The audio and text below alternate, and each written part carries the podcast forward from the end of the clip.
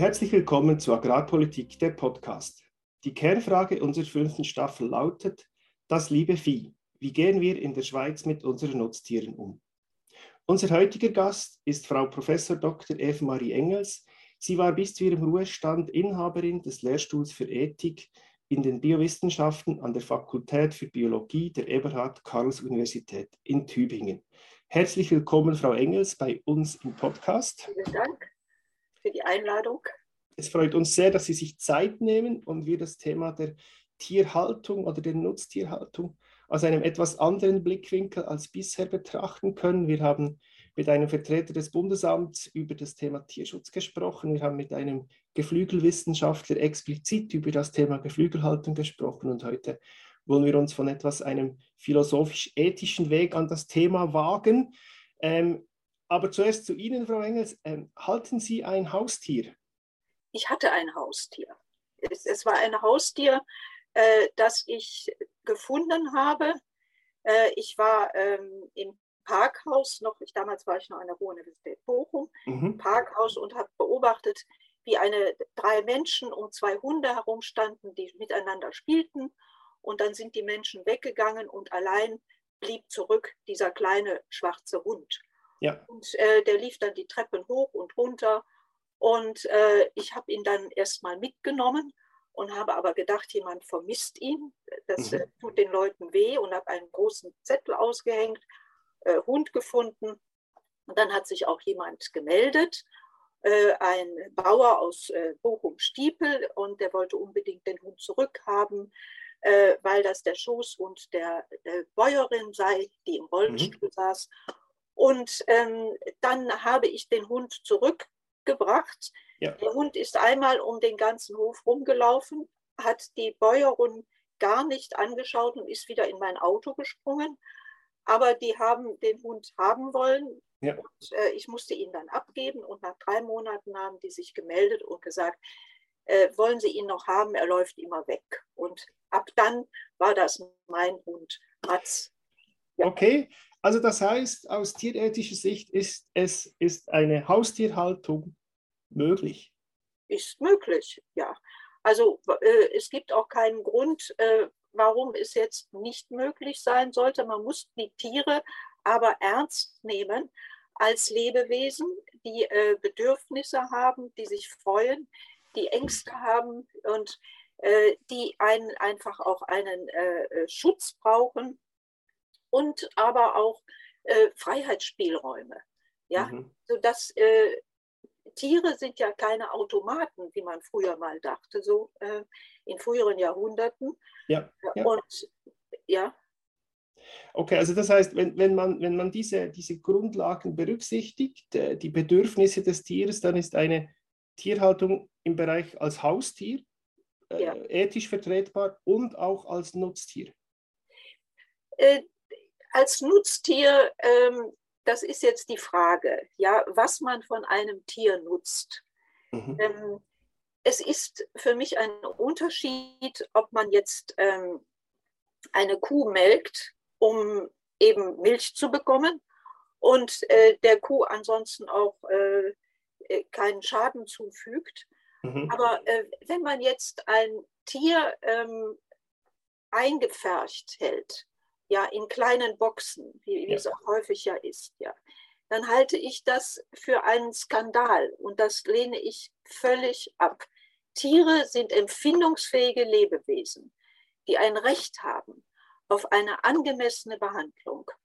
Und deswegen können wir, müssen wir mit den Nutztieren einfach auch anders umgehen. Wir müssen, selbst im Falle einer von Nutztieren, müssen wir sie so behandeln, als dass sie einen Eigenwert haben. Nicht als ob, sondern dass sie einen Eigenwert haben unter, und äh, mit Blick auf diesen Eigenwert mhm. der Tiere müssen wir dann die Nutztierhaltung gestalten. Ja. Sie, Sie, haben gesagt, die Tiere haben ein Recht auf eine angemessene Haltung. Aus, aus welcher Überlegung leiten Sie dieses Recht ab? Aus der Empfindungsfähigkeit der Tiere aus der Empfindungsfähigkeit. Also, die Empfindungsfähigkeit der Tiere, äh, Tiere können sich freuen, die können leiden. Jeder, der äh, Tiere beobachtet hat, weiß das auch. Und äh, ich leite das also, wie gesagt, aus dieser Empfindungsfähigkeit der Tiere ab. Und für mich haben Tiere auch ähm, Rechte, auch wenn sie diese Rechte nicht äh, selber einklagen können, dann sind ja. Wir Menschen, tierliebe Menschen, dazu verpflichtet, äh, diese Rechte zu wahren und für diese Rechte der Tiere zu kämpfen. Und deswegen bin ich auch äh, gegen diese ähm, Massentierhaltung. Ja. Wenn Sie das Wort jetzt Massentierhaltung ähm, so aufgreifen, was verstehen Sie oder wo, wo sehen Sie die, den Unterschied eben zu einer Nutztierhaltung und der Massentierhaltung? Also die ähm, Nutztierhaltung kann durchaus eine Massentierhaltung sein. Mhm. Ja? Äh, aber nicht jede Nutztierhaltung äh, muss ja eine Massentierhaltung sein. Und es kann also auch sein, dass man einfach weniger Tiere hat, weniger Tiere hält und diese Tiere ein gutes Leben haben. Ich muss, äh, ich esse, kann ich Ihnen sagen, ganz ehrlich, ich esse kein Fleisch. Ja. ja ich bin Vegetarierin und ähm, ich ähm, habe 1990 damit angefangen, mit dem Vegetarismus. Und mir ist in meiner eigenen Vorlesung, die ich damals gehalten habe, klar geworden, dass ich bei meiner tierethischen Einstellung, dem großen Respekt, den ich für Tiere habe und mhm. die Liebe zu Tieren, ja. dass ich äh, Vegetarierin sein muss. Mhm. Ja. Und ich habe dann einfach aufgehört, äh, Fleisch zu essen. Ja, okay. Sie haben jetzt aus Sicht des Tieres, des Empfinden des Tieres, die Massentierhaltung äh, als, als nicht haltbar bezeichnet. Gibt es andere Überlegungen, warum Massentierhaltung Tierhaltung oder das, was man unter Massentierhaltung versteht, nicht ethisch nicht vertretbar ist? Naja, es kann auch ähm, äh, die Umwelt schädigen. Nicht? Also je ja. nachdem, wie viel Massentierhaltung man hat. Denn ähm, die Lebewesen bestehen ja nicht aus, nur aus Tieren und Menschen, sondern auch äh, Pflanzen und so weiter und äh, Bäume. Und also all dies spielt natürlich auch eine Rolle. Mhm wenn wir den Begriff Massentierhaltung hören, dann ist es oft eben, man stellt sich vor Massen von Tieren, aber ist es nicht auch denkbar, dass viele Tiere an einem Ort sind und es den Tieren trotzdem gut geht? Also ist die reine Anzahl von Tieren, wir haben in der ersten Folge dieser Staffel mit einem ähm, Spezialisten in der Geflügelhaltung gesprochen. In der Schweiz haben wir Höchstzahlen, da sind zum Teil 18.000 Hühner äh, in einem Stall, die haben aber alle Auslauf oder die haben zumeist die Legehennen in der Schweiz Auslauf und äh, entsprechende Grundflächen zur Verfügung. Ist es immer die Anzahl der Tiere, die entscheidend ist, oder ist es nicht vielmehr die Haltungsform, die entscheidend ist über das Vertretbare? Ich würde sagen beides.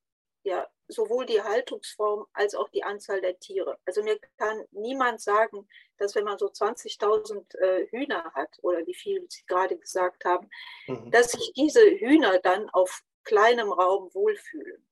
Mhm. Ja, das ist, äh, da, das, ich habe das Gefühl, das ist ähm, sozusagen, wird vorgeschoben, damit man auch äh, möglichst viel Profit machen kann. Dann ist es natürlich sehr einfach zu sagen, ja, also äh, die Hühner, auch wenn es 20.000 sind oder wie viele, die fühlen sich wohl. Das kann ich so einfach mhm. gar nicht glauben. Okay. Äh, da, dann wäre es dann spannend, wenn Sie mit Herr Zweifel, das war unser Experte, vielleicht auch noch die Diskussion führen äh, könnten zu einem späteren Zeitpunkt vielleicht. Ähm, für mich wäre jetzt so als Zusammenfassung von diesem ersten Teil, ich habe in einem Interview von Ihnen oder in einem Text von Ihnen gelesen, dass Sie ähm, die, die, die Definition eigentlich der Tierhaltung nach Welttierschutzgesellschaft Aha. so definiert haben, dass Freiheit von Hunger, Durst und Fehlernährung, die Freiheit von Unbehagen, die Freiheit von Schmerzen, Verletzung und Krankheit, die Freiheit von Angst und Leiden und die Freiheit vom Ausleben normalen Verhaltens, wenn diese ja. Dinge gegeben sind, dann unter diesen Bedingungen ist aus Ihrer Sicht ethisch eine Nutztierhaltung vertretbar. Ist ja, äh, das ist so eine Sache, wissen Sie. Ich möchte gar nicht den Begriff des Nutztieres verwenden, mhm. weil also ich möchte gar nicht, dass es Nutztiere gibt, denn letzten Endes äh, landen ja auch die Nutztiere im Kochtopf oder in der Pfanne. Ja? ja. Und das ist eine Schönrederei. Und insofern ähm, würde ich sagen, das klingt jetzt ähm, sehr, sehr radikal,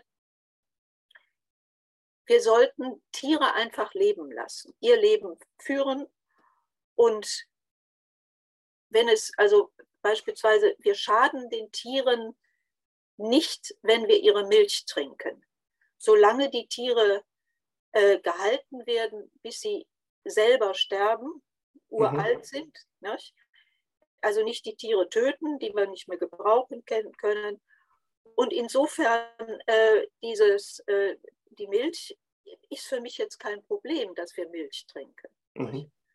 Äh, ich selber bin Vegetarierin und insofern, äh, ich habe auch äh, noch gar keine Probleme, gesundheitliche Probleme bekommen. Ja, okay. Also, okay. also dann ist das schon eben, also Nutztierhaltung, wenn es mit dem Ziel zur Schlachtung, also das ist ja dann eigentlich die, die Fleischgewinnung, also Tierhaltung zur Fleischgewinnung, das sagen Sie, ist ethisch eigentlich nicht vertretbar. Es ist für mich nicht vertretbar, nein. Ich, wir haben Tiere einfach nicht zu töten. Mhm. Ja, außer wenn mir jetzt äh, ein Löwe begegnet äh, und der mich fressen will, dann muss ich natürlich sehen, dass ich so schnell wie möglich weglaufe, auf den Baum springe. Äh, aber ähm, auch ich, wir, ich, ich hätte eine große, ähm, ich hätte große Bedenken, auch so einen Löwen einfach abzuknallen. Ja, mhm. aus, ich, aus, aus Notwehr natürlich kann das passieren, ja, wenn ich äh, um mein eigenes Leben kämpfe, aber, aber ansonsten nicht. Aber in der Tierwelt ist es ja auch so, dass die Tiere einander fressen. Also der Löwe frisst ja, ja. die Antilope. Ja. Das ist ja, das ist ja natür, ein natürlicher Prozess. Ja, ab, ja. Wie, wie, wie ist es dann in unserem Verhältnis zu verstehen? Also wenn wir die Tiere freilebend jetzt als Menschen, also wenn wir jetzt als Jäger unterwegs sind und die, die Tiere, freilebende Tiere erlegen das dann zu essen, ähm, wäre das dann eher vertretbar? Äh, nein, wir sollten die Tiere leben lassen. Ja, wir sollen die Tiere gar nicht abknallen. Okay. Also ja. für, den, für den Mensch ist es eigentlich, das, das muss es aus ihrer Sicht das Ziel sein, die Tiere ähm, ja. leben zu lassen und zu pflegen. Ja, Oder? schon mal, äh, wir sind äh, eine besondere Art von Tieren. Ja? Wir sind, äh, wir nennen uns sogar nicht nur Homo sapiens, sondern Homo sapiens sapiens in Abgrenzung vom Homo sapiens neanderthalensis. Mhm. Und ähm, es gibt keinen Grund, warum wir jetzt äh, Tiere töten, nur weil andere Tiere sich gegenseitig auch töten. Ja, das ist ja, mhm. kann ja kein ethisches Argument sein. Ne? Die machen das, die töten, also dürfen wir das auch. Ja? Ja. Denn wir haben äh, in der Natur nun mal eben einen Sonderstatus. Das ist nicht äh, im Sinne einer Qualifikation zu verstehen, dass der Mensch alles richtig macht. Ja. Also unser Sonderstatus, Sie wissen, wohin das schon geführt hat, ja, der menschliche Sonderstatus. Wir erfinden ja ganz schreckliche Tötungsmittel und so weiter. Ja, das kann mhm. kein anderes Tier, nur der Mensch. Ne? Und dann haben wir uns auch noch Homo sapiens sapiens genannt. Ja, also. Ist jetzt ist aber jetzt diese Forderung, die Sie formuliert haben und auch auf die Menschheitsgeschichte auch oder, oder unsere Stellung zurückführen, ist das oft höre ich den Vorwurf, das ist eine, eine, ähm, eine äh, Wohlstandserscheinung. Lange Zeit war es ja not oder schien es notwendig, Tiere zu halten und, und diese entsprechend auch zu nutzen, auch als Nahrungsquelle diese zu nutzen. Wie alt ist denn die Diskussion oder diese, diese Haltungsschule, die Sie vertreten, dass Tiere eben nicht ähm, Doch, die ist schon älter. genutzt werden können. Aus, aus welcher Zeit können Sie das also beziffern? Die, also die, die ist schon älter. Also auf jeden Fall äh, gab es auch in, äh, im 20. Jahrhundert ähm, eine äh, Diskussion darüber, äh, Fritz Jahr zum Beispiel äh, hat die Auffassung vertreten, also 1926, 1927, ja, dass wir äh, auch kein Recht haben, eben äh, Tiere zu töten. Und ähm, selbst Immanuel Kant, äh, aber aus einem anderen Grund, hat äh, gefordert, dass wir Tiere äh, gut behandeln. Mhm. Das war aber ein anderes Argument. Kant meinte, dass der Mensch sonst verroht, ja, ja auch okay. gegenüber den Menschen, ja. Also die, die, die, die Haltung der Tiere oder die Art der Haltung der Tiere als Abbild der menschlichen Kompetenz eigentlich sich zivilisiert zu verhalten. Oder habe ich das jetzt falsch verstanden? Ähm, können Sie es nochmal wiederholen? Dass die Tierhaltung oder die Art und Weise, wie wir Tiere halten, auch ein Spiegelbild ist der, der, des Zustandes der Gesellschaft. Das würde ich schon sagen, ja. ja. Obwohl man jetzt auch nicht unbedingt sagen kann, die Gesellschaft, ja, äh, auch in, innerhalb unserer Gesellschaft gibt es ja viele Menschen, die äh, Tiere lieben, die auch äh, Vegetarier sind oder Vegetarierinnen und Vegan, Veganerinnen und so weiter. Ja. Mhm. Und äh, diese Strömung wächst ja auch. Ja. Das hätten wir vor 10 oder 20 Jahren auch noch nicht auf diese Art und Weise jetzt hier so diskutiert, vermute ich mal. Mhm. Ähm, insofern, ähm, ja, wie, wie, ist bei Ihnen diese Überzeugung dann gewachsen? Sie haben gesagt, Sie haben sich irgendwann entschieden, ähm, vegetarisch zu leben, aber es war nicht immer so. Ja. Welche, welche Überlegungen oder welche Grundlagen haben Sie dazu geführt, diesen Entscheid so zu treffen? Also ich bin in meiner eigenen Vorlesung 1990 zur Vegetarierin geworden. Mhm. Äh, das war eine Vorlesung äh, über Ethik und ähm, mir ist klar geworden, dass ich bei meiner Einstellung, bei, bei meinem großen Respekt vor anderen Lebewesen, ja, insbesondere ja. auch vor den Lebewesen, die wir als Nutztiere bezeichnen, dass ich da kein Fleisch mehr essen darf. Denn ich bin dagegen. Ich würde ein Tier nie töten, um es zu essen. Ja? Mhm. Und ich will auch nicht, dass andere für, für mich, für meinen Appetit oder was, Tiere töten. Und inzwischen ist es auch so, dass ich äh, gar kein äh, Bedürfnis mehr habe, Fleisch mhm. zu essen. Mhm. Ja? Es gibt ja so viele andere wunderbare Gemüsesorten und so weiter, was man alles kann, ja? kaufen kann. Also ja. Sie haben, für mich kein Opfer. Ah, okay, ja, Sie, Sie haben, ich bin jetzt ein, ein bekennender Fleischesser. Und ähm, ja. mir ist es ein Anliegen, dass das Fleisch, das ich esse, kommt zumeist vom Betrieb meiner Schwester. Es ist ein Biobetrieb, der ist drei Kilometer von meinem Wohnort entfernt. Ja. Ich habe den Eindruck, diesen Kühen, und das ist ja etwas das Problem bei den Kühen, die geben ja Milch, aber dass die dann immer wieder Milch geben, muss ja dann auch ein Kalb geboren werden. Mhm. Und das Kalb ist dann manchmal ein Stier und der Stier, der gibt dann eben keine Milch, sondern der wird dann gemästet und geschlachtet. Mhm. Ich habe jetzt den Eindruck, ich bin nicht so ein schlechter Mensch, wenn ich dieses Fleisch esse. Würden Sie jetzt sagen, der Herr Wies aus der Schweiz ist ein schlechter Mensch? Herr Wies, Sie glauben doch nicht, dass ich darauf jetzt eine Antwort geben kann. also, äh, ich würde jetzt nicht sofort sagen, Sie sind ein schlechter Mensch. Ne? Mhm. Aber ähm, Sie haben äh, vielleicht eine andere Argumentationsgrundlage als ich. Ja, ja ich bin, äh, es gibt ja so vier Bio, äh, äh, bioethische Grundpositionen. Ja, die Anthropozentrik, nur der Mensch ist um seiner Selbstwillen schützenswert. Ja. Die Pathozentrik, alle empfindungsfähigen Lebewesen sind um ihrer Selbstwillen schützenswert. Dann das ganze Lebendige ist um seiner Selbstwillen schützenswert. Das mhm. ist die Position von Albert Schweitzer, den ja. ich sehr schätze. Und dann der Holismus, alles, also auch ganze Systeme sind um ihrer Selbstwillen schützenswert. Ja, ja und äh, für mich sind auf jeden Fall äh, eben auch die Tiere um ihrer Selbstwillen schützenswert. Ja, sie haben ein Bedürfnis nach Leben. Sie, äh, kein Tier äh, geht ja jetzt absichtlich eine Gefahr ein, äh, wenn es äh, die, das vermeiden kann. Ja? Ja? Und in dem Sinne, ich respektiere einfach auch äh, die Ängste der Tiere und, und die, die Bedürfnisse der Tiere. Und all dies äh, ist für mich schon ein Grund, äh, ein Tier nicht zu essen. Ja, das hat Mhm. sich so bei mir eben im Laufe der Zeit auch herausgebildet. Okay. Und es war dann klar, dass ich jetzt Vegetarierin bin. Ist, ist das etwas die Herausforderung in dieser Diskussion, die wir auch führen? Sie haben jetzt diese vier Ausgangslagen beschrieben und, und dies, jeder Mensch ist irgendwie gefordert, seine für ihn korrekte zu finden. Es gibt ja nicht richtig oder falsch. Das ist ja vielleicht etwas das Problem in der Philosophie. Es ist nicht sachlich rational, sondern es, Ja, was heißt richtig oder falsch? Nehmen wir ein anderes Beispiel. Es ist auf jeden Fall falsch, jemanden zu ermorden. Ja.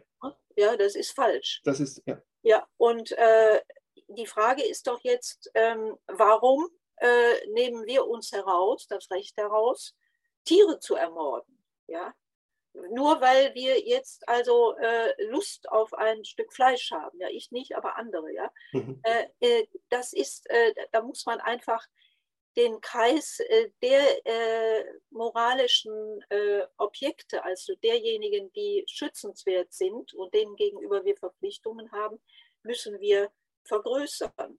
Mhm. Und das reicht dann nicht, dass, dass wenn wir die, die Diskussion etwas nach den Bogen zum Anfang nochmal, Sie haben gesagt, die Tierrechte, wir haben ja ähm, in, in der Schweiz, in Deutschland auch, wir haben Tierschutzgesetzgebung, also der Staat Mhm. ist ja eigentlich gemäß in der Schweiz Verfassung und auch Gesetz verpflichtet, Tierrechte gemäß Tierschutzgesetzgebung äh, sicherzustellen. Es werden auch äh, Landwirte gebüßt oder auch Tierhalter im Privatbereich werden gebüßt oder es gibt rechtliche Verfahren. Ist es dann nicht ausreichend, das Konstrukt der Rechtswahrung durch den Staat zu haben, um die Tierhaltung und die Tiernutzung zu rechtfertigen? Nein, denn äh, der Staat äh, hat sich doch auch an ähm, ethische Normen zu halten. Ja, Mhm. Dann es, es könnte ja sonst sagen, man könnte sagen, ja, also jede Art von Staat, nur weil es ein Staat ist, nicht? Ja. Also ne, wenn Sie an das Dritte Reich denken, nicht? Mhm. Äh, das war ja ein totales Unrechtssystem. Ja? Ja. Und insofern äh, kann man jetzt nicht mit dem Staat kommen, denn äh, wir müssen hier ethisch argumentieren, ja? Mhm. nicht staatspolitisch oder, oder ähnliche, auf ähnliche Weise. Ethisch und dann ist es dann wieder die Frage des Individuums, also der persönlichen Entscheidung und Wertehaltung. Ja, die persönliche Entscheidung, die sich aber an ganz bestimmten Normen orientieren muss. Mhm.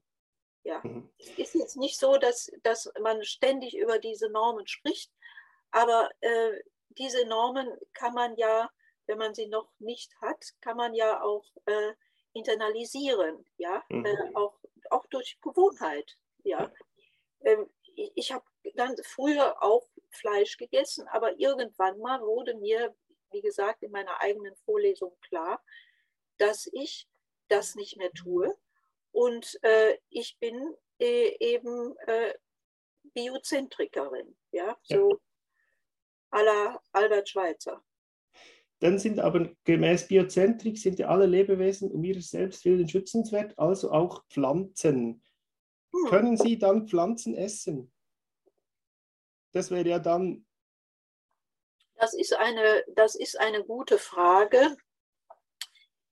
Ähm, die Frage ist jetzt aber auch, ob die Pflanzen in derselben Weise geschädigt werden mhm. wie Tiere. Ja? Bei Tieren ist es ja die ähm, Empfindungsfähigkeit. Ja. Wenn mir jetzt sag, jemand sagen würde, ähm, wir ähm, Pflanzen sind empfindungsfähig, ja, Ja. die können äh, ganz viel und wir wissen das nur noch nicht und wir entdecken das jetzt, Mhm. dann müsste ich, ähm, äh, käme ich in Schwierigkeiten. Ich müsste mir dann also dann überlegen, wovon ich mich ernähre. Ja? Okay. Ja? Ja.